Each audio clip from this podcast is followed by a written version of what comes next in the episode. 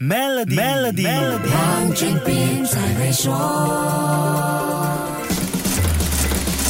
你好，我是黄俊斌。你有没有觉得纳闷？人们在过去两年疫情最严重的时候都宅在家里，汽车的需求量也没有之前那么多。现在经济活动重启，汽车销量恢复，一切应该是无缝接轨才对。那为什么这两年我们一直听到芯片供应不足，汽车制造商甚至被迫要停止部分的生产活动呢？市场专家指出，汽车制造商在疫情开始爆发的时候预测汽车销量会放缓，所以就减少了芯片的订单。芯片制造商也是开。们做生意的汽车业减少订单，他们就需要另外找订单来填补。当全世界都宅在家里不用车，智能手机和游戏机等产品的需求量就一下子增加了。这些产品也都用芯片，那芯片制造商还可以从这些订单当中获得更高的利润。结果厂商就把生产设施调整来接这些更高盈利的订单。等到汽车销量回来了，芯片制造商一下子就没有办法把产能转回来，问题就这样发生了。还有一点，汽车。业用的是比较旧的芯片，哎，你别误会啊，这不是为了省钱，而是为了更安全。汽车业选择比较旧版本的芯片，因为这些芯片经过长时间的磨练，像不同的温度、湿度和环境条件，它整体的设计和表现也会更加稳定。可是这些芯片的功能比起智能手机等电子产品用的芯片来的简化，给制造商的利润也比较低。专家认为，成立汽车业芯片财团可能是避免未来继续面对芯片。短缺的一个方式，说的也是。如果没有办法给高利润，那至少要有量的保证，厂商才愿意考虑，不是吗？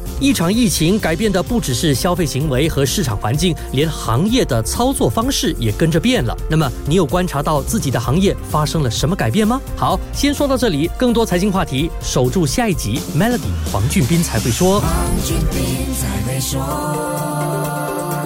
今天就让 Maybank Trade Financing 方案帮助您抓住新商机。详情浏览 maybanktoyou.com 的 my/sme，需符合条规。